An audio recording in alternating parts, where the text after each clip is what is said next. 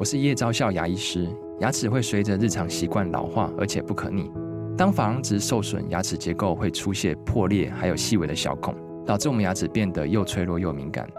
这边我真心推荐贝欧尼修复牙膏，内含 BioHAP 成分，搭配正确的刷牙习惯，经科学实证，可在两周有效让牙齿再矿化，修复受损珐琅质的细微小孔。相关资讯及购买通路，请参考资讯栏连结。热门财经议题、即时投资快讯、焦点新闻话题，陈凤欣与您同步掌握。欢迎收听《财经起床号》。Hello，各位听众，大家早！欢迎大家来到九八新闻台《财经起床号》节目现场，我是陈凤欣。一周国际焦点，在我们线上的是我们的老朋友丁学文。Hello，学文早。凤馨，各位听众，大家早安。来，我们来看这一个礼拜的关键字，五大关键字。对啊、呃，过去一个礼拜啊、哦。的五个关键字，我们今天挑的第一个关键字啊，是印度啊。七月十九号，印度有二十六个反对党啊，组成了一个啊在野的印度国家发展包容性联盟啊，它的简称也是 INDIA 哦，就印度那五个 India，但是是简写的啊。那争取在下个年度的国会选举中，想要击败现任的总理莫迪所属的印度人民党 BJP。这个联盟也发表一个声明说，印度。正在受到人民党系统性的严重攻击，结盟的目的呢，就是要捍卫真正的民主跟宪法。二十六个反对党呢，是在南部的城市邦加罗啊，连续开了两天的会议啊，这是一个月内的第二次啊。莫迪在出席公开活动的时候，痛斥这些反对党其实毫不关心国家。只关心家族的利益哦，他主要针对的是当选这个联盟的这个主席的甘地哦。嗯，不过就在反对党召开国这个会议之际哦，印度人民党自己十八号也在德里举行了一个有三十八个这个党派的全国民主联盟会议哦。嗯，第二个关键字高盛 Goldman Sachs，七月二十号 Goldman Sachs 高盛哦宣布它的季度利润跌到三年以来的最低水准。这个呢，代这个代价高昂的撤，这因为高盛代价高昂的撤出了消费者银行业务，嗯，加深了整个行业并购交易还有金融市场交易哦，双双放慢带来的痛苦。Goldman Sachs 表示哦，第二季度的净利润是十一亿美元，比去年同期的二十八亿美元大幅下降将近三分之二。不过呢，另外一家美国最大的银行 JP Morgan 在七月十四号公布二零二三年第二季度的财报。它的获利确实反过来创下历史新高，主要受惠于升息啊、哦，那大幅提振了它主要获利来源的净利息收入啊、哦，就是 NII 啊、哦。那随着美国超级财报周的这个展开哦，分析师明白指出，在接连升息之下，美国六大银行的呆账会写下疫情以来的最大增幅，而且会进而引发新一波银行倒闭的并购潮。事实上，今年四月，JP Morgan 接管。美国的地区性银行第一银行恐怕只是揭开并购潮的一个序幕啊。那第三个关键是 OpenAI，七月十三号，美国联邦贸易委员会向 OpenAI 提出了一份长达二十页的传票哦，要求说明 OpenAI 呃如何解决生成式人工智慧的相关风险。聊天机器人 ChatGPT 爆红之后哦，争议也不少。去年发生了一次疑似个资外泄的事件。另外呢，也经常被发现他提供的资讯不正确，有误导之嫌。美国联邦贸易委员会 FTC 已经展开调查，将确认 ChatGPT 的母公司 OpenAI 是不是将他人的名声和个资置于风险之中，违反了消费者保护法。据称，拜登政府也正在研究啊，是不是要对 ChatGPT 这些 AI 工具进行审查。参议院也会监管 AI，当作本届国会的优先事项。第四个关键字，国际能源总署 IEA，七月十九号，国际能源总署 IEA 警告，如果俄罗斯削减对欧洲大陆的剩余天然气的供应，那在今年寒冬的袭击下，欧洲可能会面临一个艰难的冬天。IEA 在年度天然气市场报告中表示，尽管从十二月份以来，去年啊，价格已经持续回落，让人们更相信。欧洲天然气危机最严重的时刻已经度过。欧洲天然气基础设施产业机构还是表示，欧盟的天然气存量超过百分之八十，比五年前平均水准高了两成。IEA 表示，在冬天，俄罗斯管线天然气已经开始停止供应，以及液化天然气供应量很低的情况下，欧盟储存量可能会在明年四月骤降到只剩两成，威胁整个供应哦。第五个关键是好莱坞，七月十四号，据美国编剧工会 WGA 五呃发动罢工之后啊，美国的演员工会也跟着宣布进行抗争。全球娱乐产业的心脏好莱坞正遭遇一九六零年以来最大规模的产业罢工，而罢工的主因呢，不光是影剧劳工跟好莱坞大型制片商的薪酬公平性之争，更特别点名串流平台，还有 AI 人工智慧。对现在下一代电影人带来压榨、血汗和不公平的生存威胁，而他们的诉求也被认为是真人劳工对抗 AI 的第一场劳权战役。但是以迪士尼为首的大型制片厂哦，批评这个罢工是不可理喻的。除了拒绝向罢工让步，更有财团扬言要断绝他们的收入，逼死工会的抗争流尽最后一滴血。嗯，在这里面我特别好奇他。提到了印度的在野党所组成的联盟，然后希望能够在下一次的国会选举当中呢，能够拉下现在的执政党。可是他介绍了这个联盟，但是他有没有分析说他的威胁，就是他的嗯成功率到底高不高呢？哦，凤馨，其实那个经济学人的观念是，通常他只会把新闻点出来。嗯，所以那里面通常大概，嗯、如果他觉得比较好的，通常会挑个五六篇在序论那里。但是这一次没有挑这一篇。嗯，所以我们还可以。呃，亚洲板块也没有，可能自己要去再研究一下这个后续的发展。另外，他提醒的这件事情，IEA 就是国际能源署提醒说，欧洲如果俄罗斯继续减少对于欧洲的天然气供应，我以为已经完全停了耶。好好，OK，Anyway，、okay, 但是他意思是说，已经完全停了，就是因为完全停了，所以他说今年冬天其实是有危险的。哇，我以为欧洲已经克服了这个难题了，结果没有啊？没有没有，已经完全停了。哇，好，OK，这这事情对欧洲的经济是雪上加霜哦，我们还要再观察喽，哈。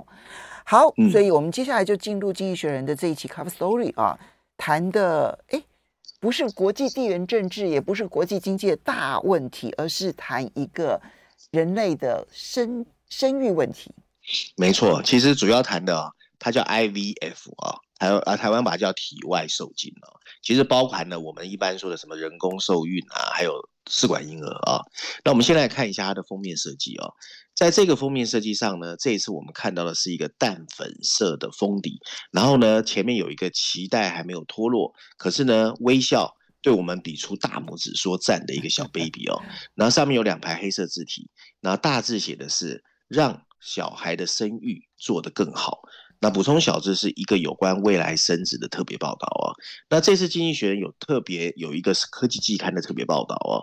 然后主要呢是由负责环境科学的这个编辑 Catherine Brock，还有负责社会事务的这个编辑哦，叫 Satranatha 哦带领。然后科技季刊加上一个视频，还有绪论板块第一篇文章，所以总共呢是八篇文章加一个视频，带我们来看一看所谓的体外受精为什么到现在还是有可能失败。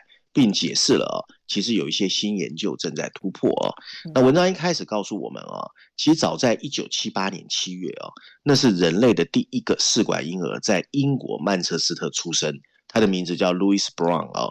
那当他出生的时候，他的亲戚跟邻居甚至家人都不相信他会是一个正常的小 baby，但事实上他很正常。过去四十五年，体外受精已经成为全球各地治疗不孕症的主要方法。至少有一千两百万人是在所谓的玻璃器皿中成功受孕的。体外受精的婴儿现在大概每四十五秒就出生一名。试管婴儿和其他婴儿几乎一样的健康和正常，可是对于他们的父母来说，他们就是一个奇迹。而这些喜获麟儿的父母，大部分都跟不孕症斗争了许久。在现在这么一个有着六分之一的人类患有不孕症的世界里，这样的成功值得庆祝，但比较少被讨论的是哦，所谓体外受精这个治疗技术，以及它为什么到现在还是偶尔会失败。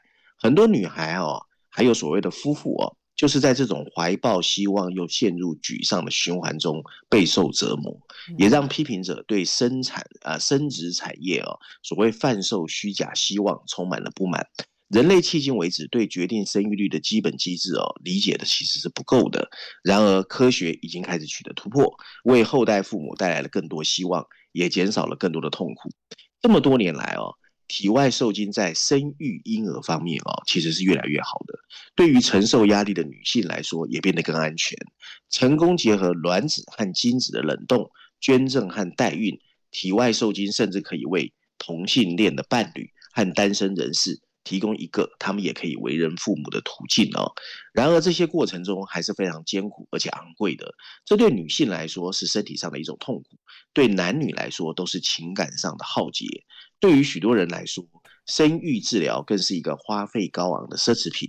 迄今为止，一些国家仍然根据所谓的道德规则哦，在进行限制。你譬如说到二零二一年，法国还是只允许已婚的异性夫妇。还可以进行体外受精。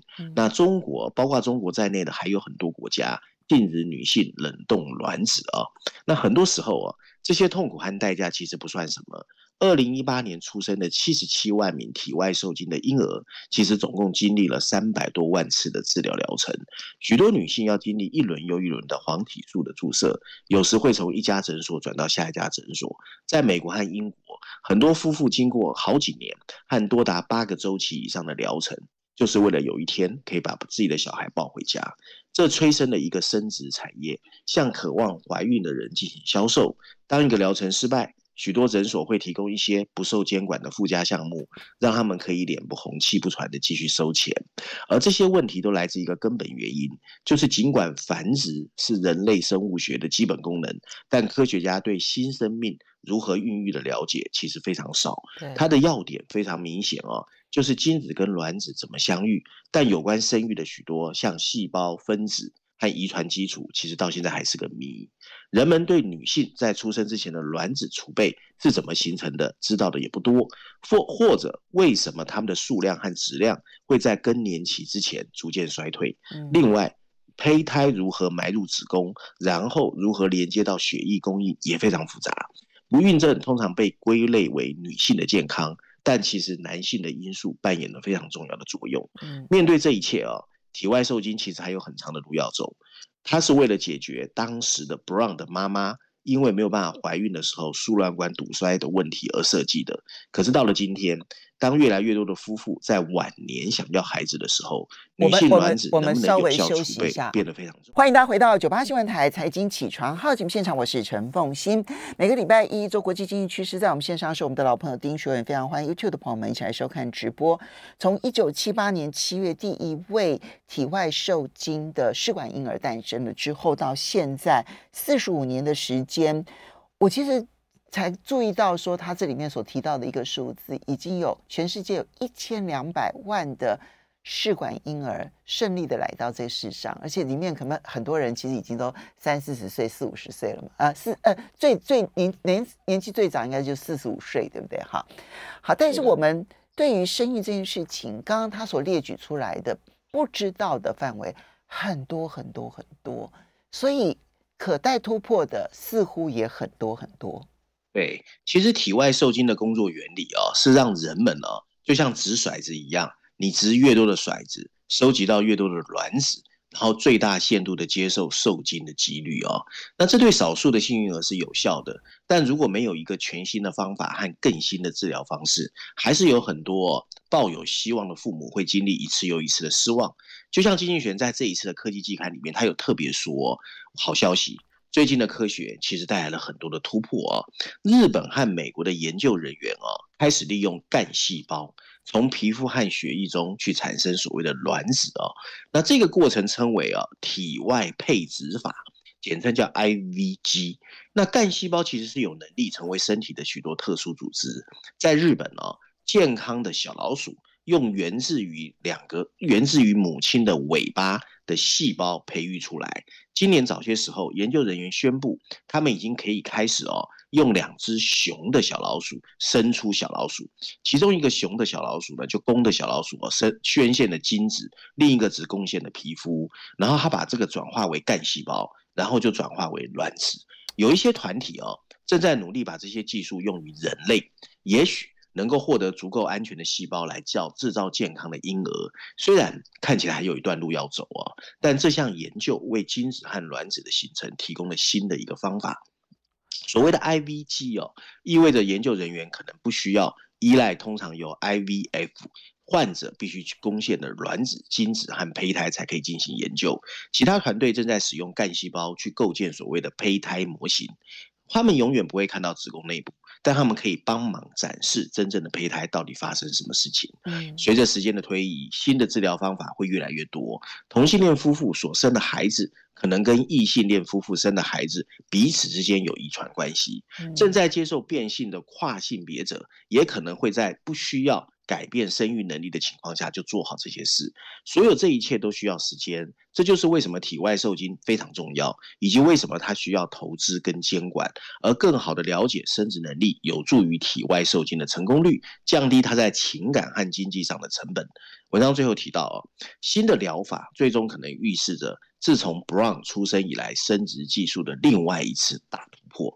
民意调查显示，在许多国家，人们生育孩子的数量其实比他们想要的还是少了多。部分原因是他们耽误了生育的最佳时间。二十世纪六零年代和七零年代的性革命，让女性可以自主选择我要不要生小孩。而新兴科技可能会带来一场更新的革命，让所有的女性和男性有权利在他们自己想要当爸妈的时候，自己决定什么时候生下孩子。刚刚他的实验现在已经是。熊而不是老鼠了，是不是？啊，不是雄性的老鼠哦，雄性老鼠还是老鼠阶段，还是？对，我想说，怎么可能是熊？哦，老鼠，OK，老鼠，老鼠。其实从老鼠要进展到人类，哦，那还有很大很大的距离哦。没错，没错。不过，光是这种想象，就是未来卵子不再受女性年龄的限制这件事情，光是这一件事情，哇，那影响都非常的大。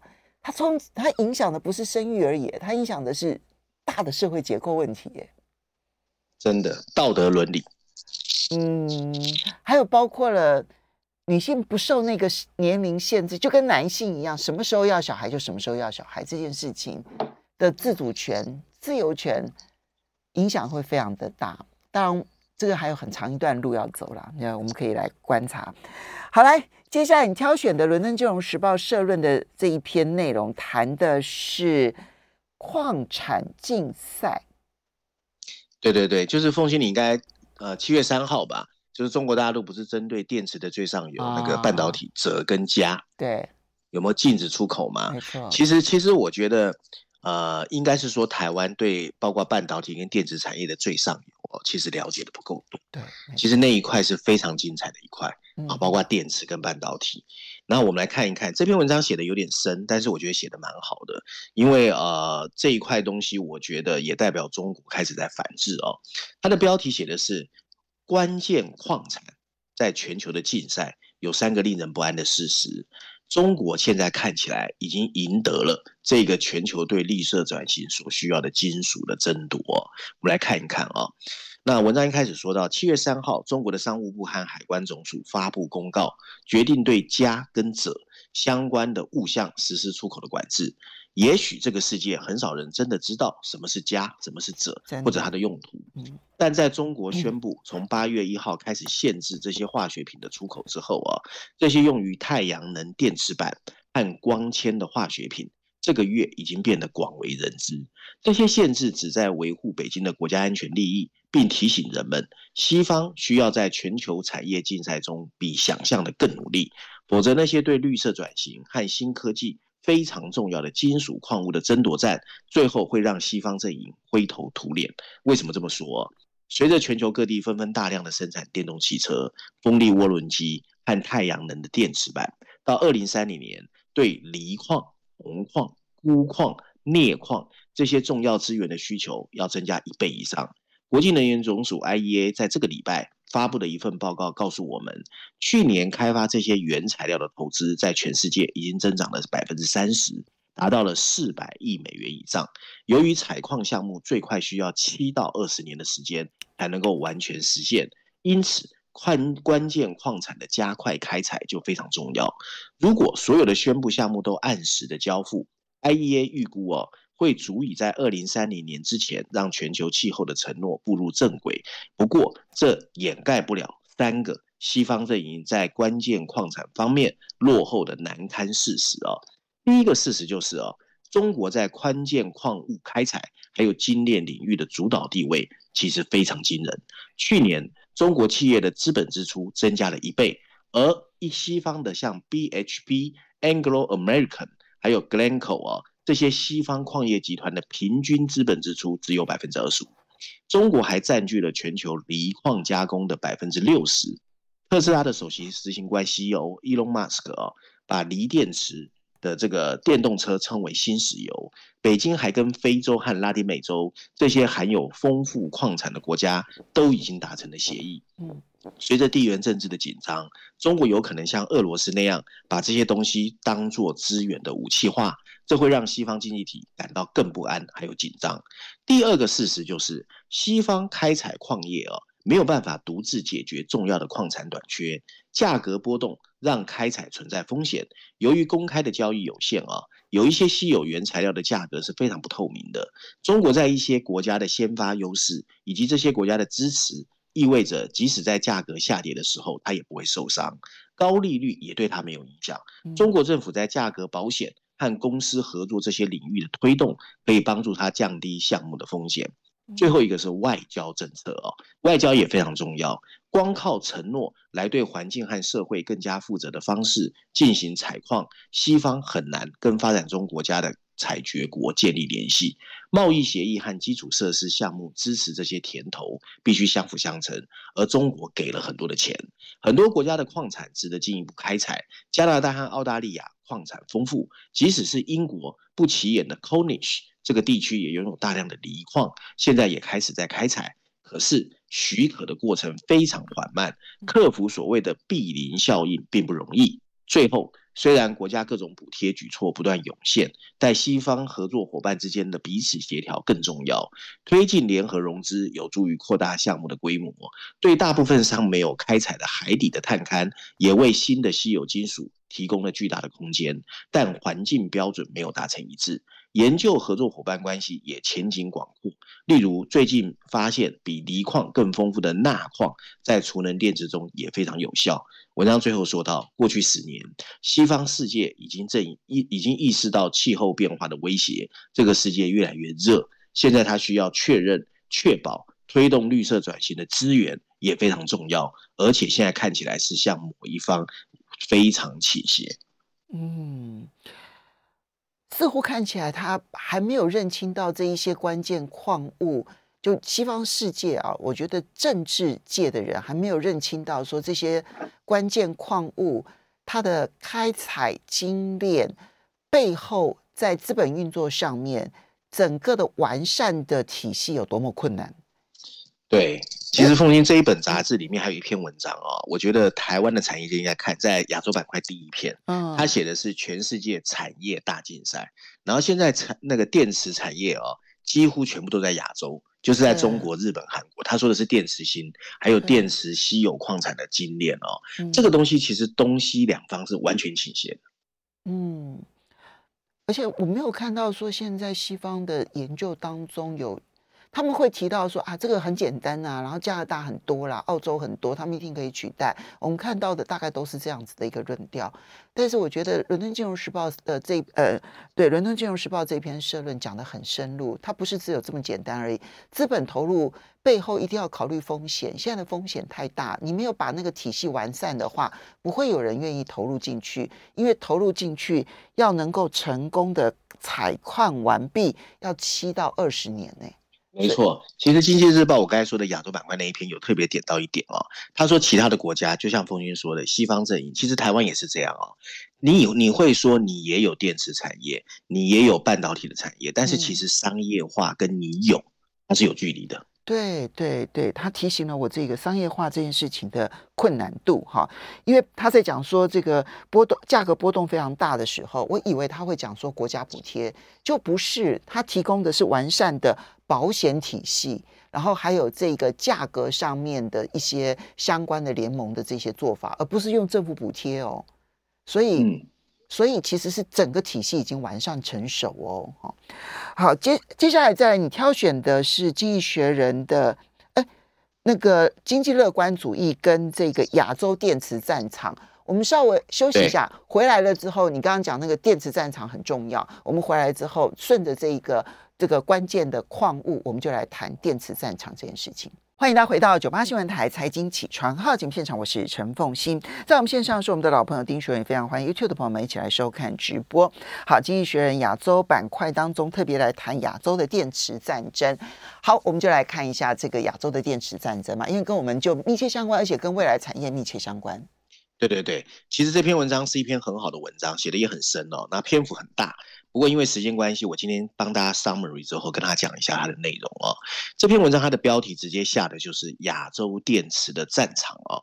然后呢，文章内容呢，其实大概是说现阶段啊、哦。要排除中国在电池供应链的强大，变得越来越难了哦，就是它已经太强了哦。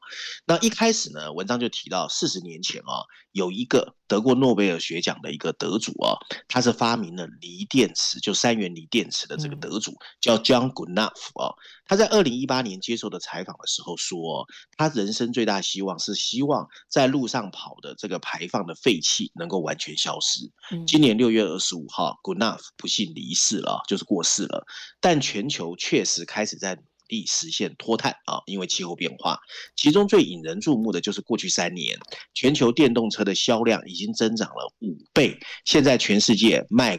超过了一千万辆的电动车，然而绿色转型正在遭遇一个供应链的限制，还有地缘政治的阻力。主要原因就是中国现在是全球最大的，包括电池金属、包括电池芯，还包括整颗电池制造出来的大本营。美国变得越来越如坐针毡。Goodenough 应该也没有想到，电池技术会成为全球新冷战最重要的一个工业战场。电动车，或者是说电池的产业，已经注定无法摆脱亚洲的影响力哦。其中第一个瓶颈就是材料的生产和加工，包括了锂矿和镍矿啊。二零二二年全球生产的锂矿百分之六十五来自澳大利亚跟中国，而镍矿啊，印尼、菲律宾和澳大利亚占了百分之六十三。也就是说呢，整个生产矿都在亚洲。第二个就是哦。加工可能是供应链中你最难摆脱中国影响的环节。按照估计，中国冶炼和加工占了全球四分之三的镍矿，它还拥有约三分之二的锂矿的加工能力。印尼矿产丰富，但是它也必须仰赖中国的生产和加工，才有办法制造出动力电池。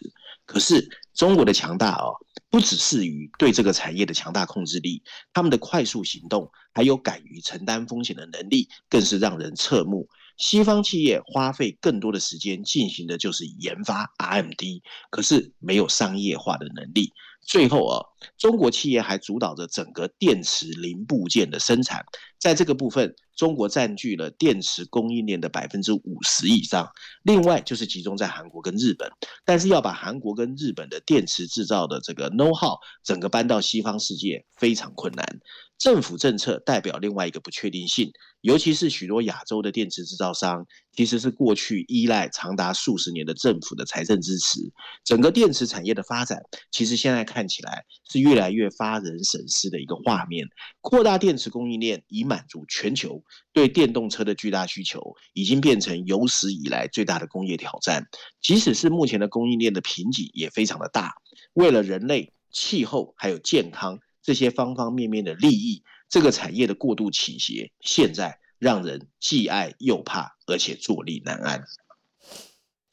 好，这是他们的观点，就是他们觉得说，有人在这方面投资很多，然后呢，非常的成功，遥遥领先，这件事情对他们来讲是个威胁。嗯，没错，而且很害怕。那他们为什么不投资呢？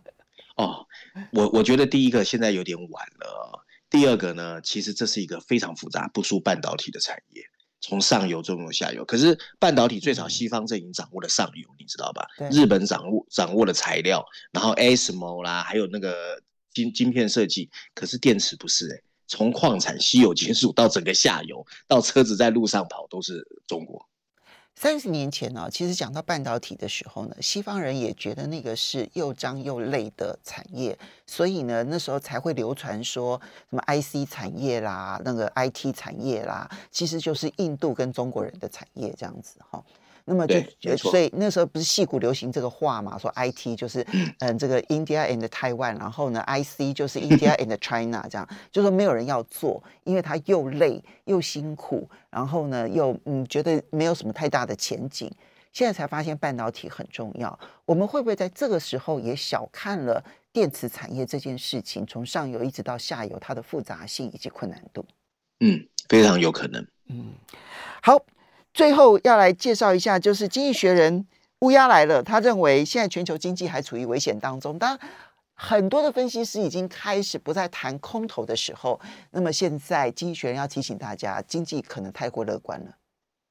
没错，《经济学》这一次用了两篇文章哦，分别是在序论第三篇，另外还特别 briefing 专文也讲的是这个哦。《经济学》认为哦，经济发展你感到乐观是一个好事情。可是现在要说是软着陆啊，为时尚早。我们看看经济学人怎么说。文章一开始就说，众所周知，经济学家一向乐观悲观啊，一向非常悲观。不过最近他们的欢呼之情溢于言表。不久前，美国的经济衰退看似不可避免。然而，美国六月份的年度通货膨胀率降到了百分之三的消息，改变了人们对联准会下一次会不会升息的看法。大家现在都认为，七月二十六号哦，联准会可能会再一次升息之后，就走向宽松的货币政策。然后，其他全球的央行也会很快跟进。另外呢，全球股市到现在还在上涨，债券殖利率还在下降，美元甚至接近联储会开始升息以来的最低点。难道所有一切我们都是自己吓自己吗？经济学人疾呼哦，现在这种情绪的反转非常不正常。七月十七号的中国数据告诉我们，中国的第二季度经济只增长了百分之零点八，当地的消费看起来 OK。但家庭和办公设备这些耐久材的销售哦减少不少，通货膨胀降温是因为全球的需求减少，而不是经济反弹。然后经济学在整个文章里面哦告诉我们三个原因，证明软着陆是一个错误的认知。首先哦，第一个是。通货膨胀现在看起来虽然比较低，但是还比全球央行的目标百分之二来得高，而不包括食品和能源哦。物价仍然比一年前美国上涨了百分之四点八，欧元区上涨了百分之五点五，而在这两个经济体，薪资增长仍然远远超过生产力增长。全球央行可能最后不得不比现在预期更多去提出紧缩，还有决定放弃百分之二的目标之间要做出选择。无论哪一种情况啊。都会对资产市场，就是金融市场造成破坏，也可能对实体经济造成打击。第二个风险就是啊，尽管通货膨胀降温了，可是成本还是很高。在整个已开发国家，有证据表明，因为劳动力短缺而伤痕累累的企业一直在囤积他们不需要的工人。在一些国家，平均工时一直在下降，所以经济一旦出现不测，大规模的裁员随时会爆发。第三个风险就是哦，全球大型经济体之间的分歧意味着，即使美国联准会面临的压力有所放慢，其他地方的政策制定者仍然忧心忡忡。英国的基本物价和薪资增长大概是百分之七，这仍然是一个令人不安的异常值。日本刚刚开始收紧货币政策，中国可能正在跟结构性的增长抗争，通货紧缩的阴影开始出现。文章结尾这句话说得最好啊。现在，无论你抬头往哪个方向看，通货膨胀和利率最后会在哪里稳定下来，没有人说得准。一系列好消息值得庆贺，不过全球经济经济学人认为根本没有成功逃脱。嗯，它里面提到了有一个，呃，他提了三个点嘛，哈，其中有一个点是。